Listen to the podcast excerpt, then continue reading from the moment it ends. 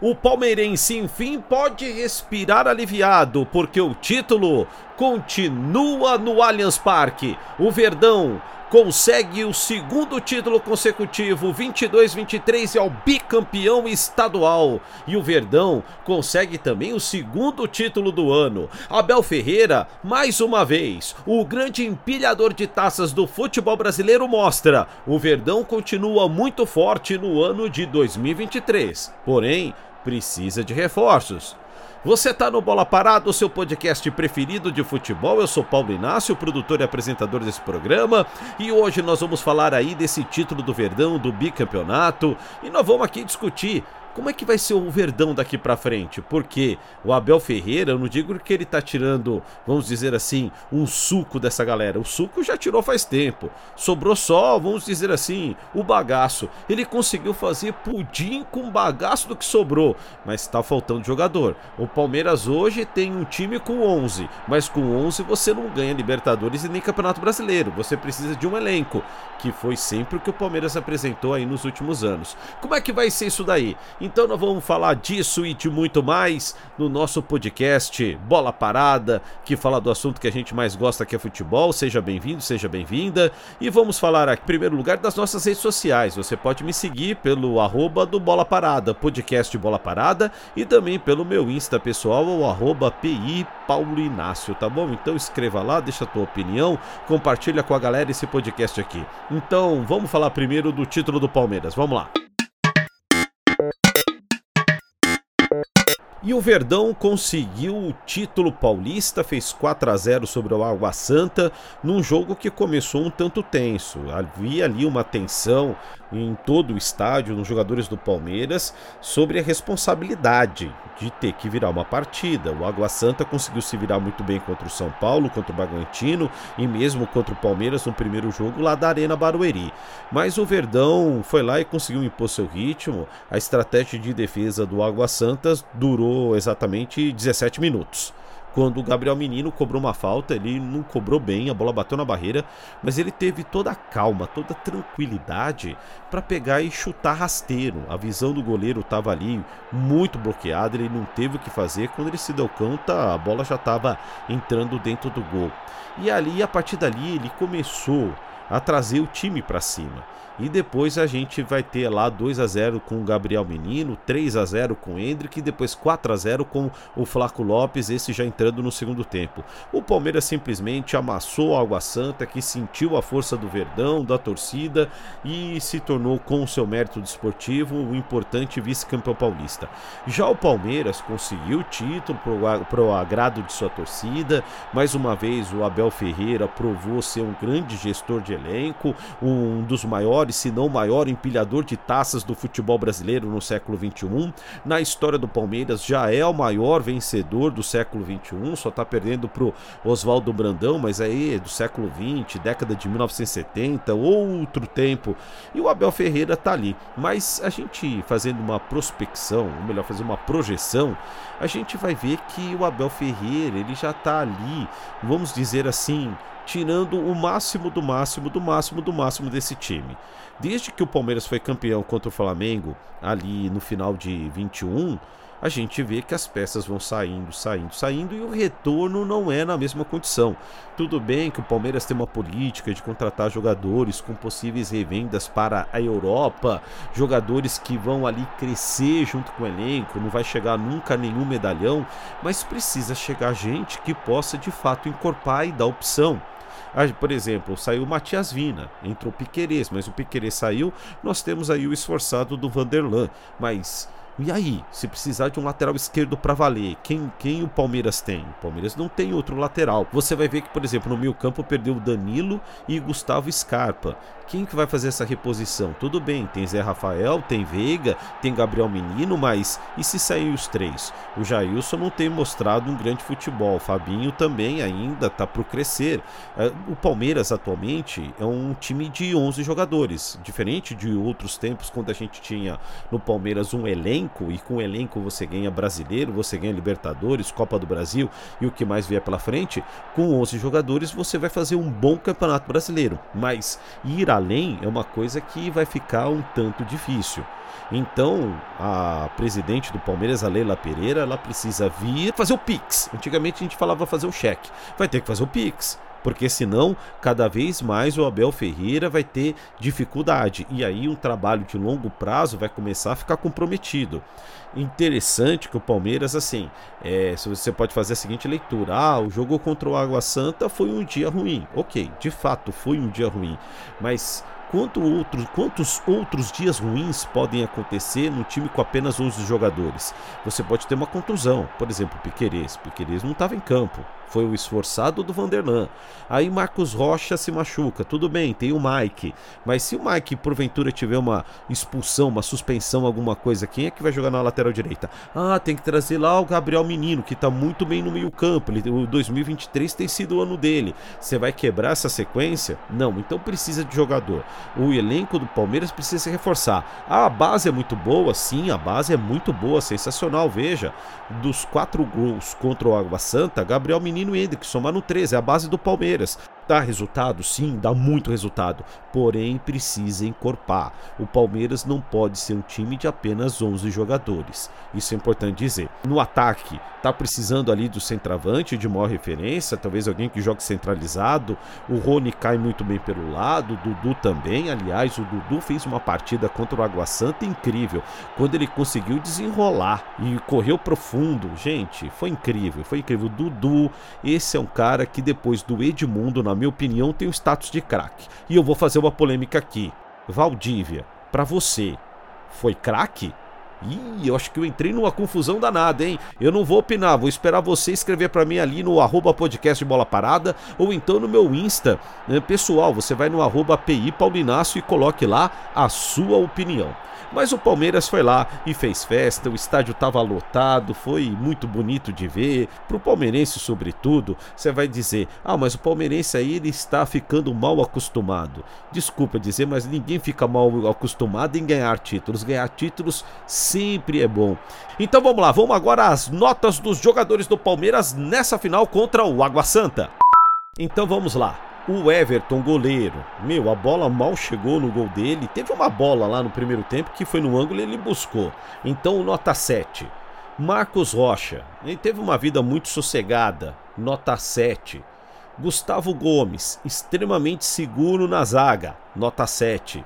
Murilo, zagueiro também, não deixou ninguém passar, nota 7. Vanderlan, esforçado pra caramba, também conseguiu conter, nota 7. Gabriel Menino, dois gols, nota 10. Foi o cara do jogo. A tranquilidade que ele teve no rebote da falta, que não foi tão bem cobrada assim, vai, vamos dizer que, pô, não bateu certinho não, mas a tranquilidade que ele teve de prestar atenção na movimentação, mandar um chute que foi certeiro, ele não foi nem forte, ele foi rasteiro, ele foi para de fato parar no canto. Ele merece 10 e depois achou lá o segundo gol de cabeça. Foi um cara sensacional. Gabriel Menino, o cara da decisão. O, o decisão, ele vai fazer pelo menos dois gols. Pode ver, Gabriel Menino é o cara da decisão, então ele ganha nota 10. John John entrou no seu lugar, jogou pouco sem nota. Zé Rafael. Zé Rafael fez um, uma boa partida, comandou ali o meio campo, sempre com ligações rápidas, nota 9. Rafael Veiga, do seu lado, também. Ele te, fez uma boa partida, não fez aquela partida brilhante, jogou machucado, mas no coletivo também contribuiu pra caramba, nota 7. No seu lugar entrou Fabinho, que também jogou pouco tempo, fica sem nota. Dudu, ah, o Dudu desenrolou lá a, a partida. O Dudu é craque, o Dudu é um cara que, é assim, ele não precisa marcar gol. A presença dele mete medo em todo mundo. A presença dele reorganiza o time do Palmeiras. Então, pela assistência, ele ganha nota 9. Aí depois nós tivemos Flaco Lopes, que entrou no segundo tempo e fez o quarto gol do Palmeiras. Então, nota 7 para ele. Depois, nós tivemos Hendrick. O Hendrick, veja, em 2023 não tinha marcado nenhum gol. Duas finais, dois gols. É um cara que está começando a mostrar que nos momentos decisivos ele vai crescer. Então, nota 8 para ele, nota 8. Você vai falar, por que não 9 tal? Não, nota 8, vamos devagar com o Hendrick aí. Mas ele vai ser aí um cara que vai fazer diferença no Campeonato Brasileiro, a confiança está chegando. No seu lugar entrou Gustavo Garcia, que também vai ficar sem nota.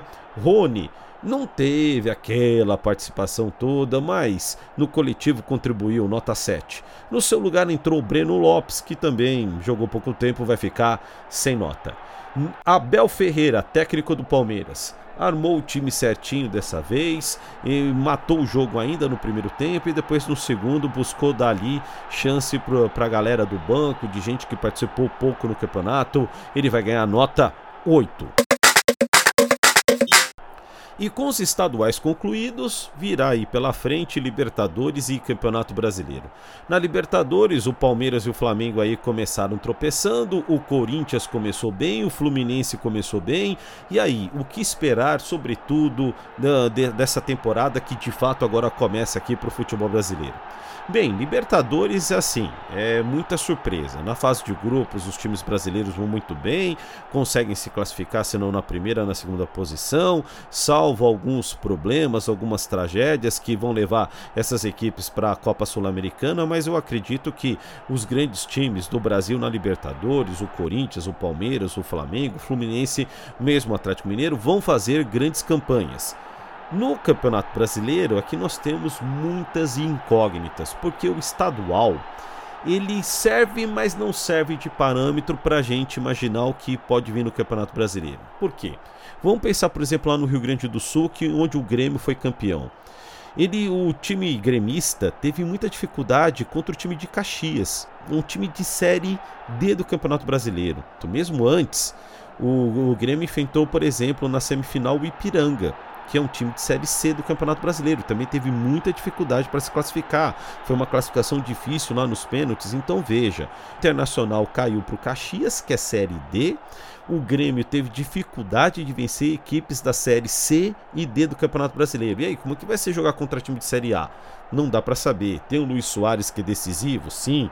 Vamos ver como que ele vai se dar no Campeonato Brasileiro, mas é algo para se pensar. Será que é parâmetro para o Grêmio e para o Internacional então que não chegou na final? Como é que fica isso?